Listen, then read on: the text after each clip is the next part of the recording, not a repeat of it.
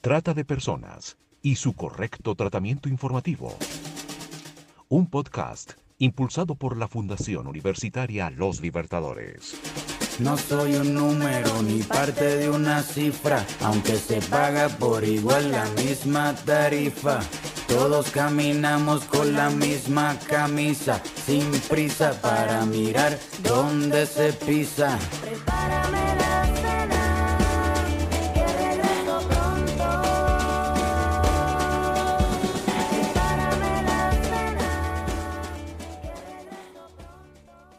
Bienvenidos a este podcast en el que estaremos conversando con la doctora Nancy Edith Alarcón, abogada magíster en Derechos Humanos, directora de la Corporación Cervoz y miembro de la Secretaría Técnica de la Alianza Colombiana de Organizaciones de la Sociedad Civil contra la Trata de Personas.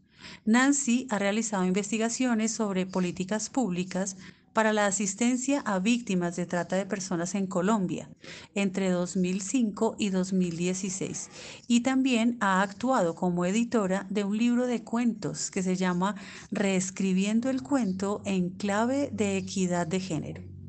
Saludo a Nancy y también a Daniel Di Rodolfo, nuestro pasante de investigación, quien ya tiene una pregunta para Nancy. Adelante, Daniel. Claro, muchas gracias, profe. Y también saludo a Nancy por estar aquí con nosotros.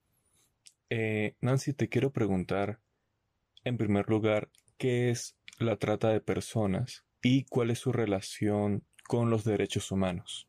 La trata de personas es la comercialización del ser humano independientemente de la forma. ¿Esto qué significa? Que un tercero se lucra, se beneficia a costa de la explotación del otro, de la otra. Aunque en el siglo XIX se abolió la esclavitud, hoy miles de personas no pueden ejercer sus derechos, están limitados. De hecho, en muchos países la gente no tiene oportunidades de tener una buena vida, situación que aumenta el riesgo de ser víctimas de trata. Asimismo, las importantes empresas explotan a sus trabajadores bajo leyes precarias. Estos son algunos motivos para pensar que en esta época aún estamos viviendo expresiones de la esclavitud, pero pues que ha adquirido otro nombre, como es la trata de personas. Trata de personas significa el uso de la persona en diferentes situaciones con el objetivo de generar dinero u otro beneficio. El Protocolo de Palermo de las Naciones Unidas, que es normalmente o formalmente denominado como el Protocolo para prevenir, reprimir y sancionar la trata de personas, especialmente de mujeres y niños, protocolo que complementa la Convención contra la Delincuencia Organizada Transnacional. Este describe qué es la trata de personas, pero lo más importante para configurarse la trata es la finalidad de explotación, es decir, ese tercero desde que capta, desde que le hace una oferta a la persona, siempre lo hace con la intención última de explotar en diferentes formas. La trata de personas, pues al ser la antesala o el resultado mismo de la comercialización del ser humano, pues es un delito multicausal y pluriofensivo, es decir, que es generado por múltiples causas, principalmente de inserción laboral la mayoría de personas terminan aceptando ofertas laborales por las necesidades, por la búsqueda de tener esos ingresos permanentes en la familia. Y también, pues como decíamos, es pluriofensivo porque afecta a diversos derechos y derechos esenciales al ser humano, como la vida, la libertad, la libre expresión y pues en sí afecta como tal ese principio que ya decíamos de la dignidad humana.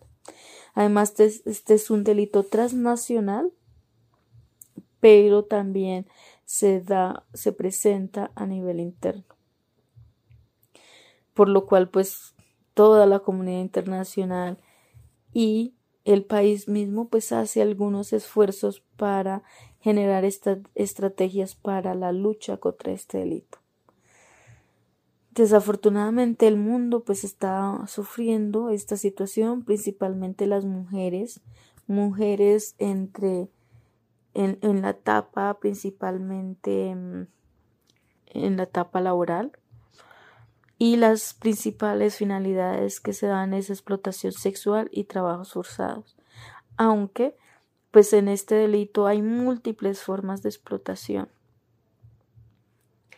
Entonces está el matrimonio servil, eh, la servidumbre doméstica, la mendicidad ajena, el reclutamiento forzado, la adopción irregular, que aunque el artículo 188A no lo contempla, el artículo 188A del Código Penal no lo contempla, la adopción irregular, si este delito se deja abierto y se expresa u otras formas de explotación. Entonces ahí caben otras formas que siempre va orientado a la explotación del ser humano. La trata de personas también, pues como decíamos, traspasa fronteras y los países pobres pues tienen más víctimas en comparación con otros. Son varias las causas, no obstante muchas personas aceptan cualquier oferta sin mirar el riesgo. Por ejemplo, con Internet, pues los tratantes no gastan dinero para la captación de personas a través de las redes sociales, solamente necesitan un computador y conexión a Internet. Ahí en este caso, pues los niños, las niñas y las mujeres son pues los más afectados. Bueno, doctora Nancy, bienvenida siempre. Muchísimas gracias por tu participación en este espacio y nos seguimos viendo. Nos vemos en otra oportunidad. Queridos oyentes, hasta la próxima. Hasta aquí llegó esta emisión del podcast. Trata de personas y su correcto tratamiento informativo. Impulsado por la Fundación Universitaria Los Libertadores.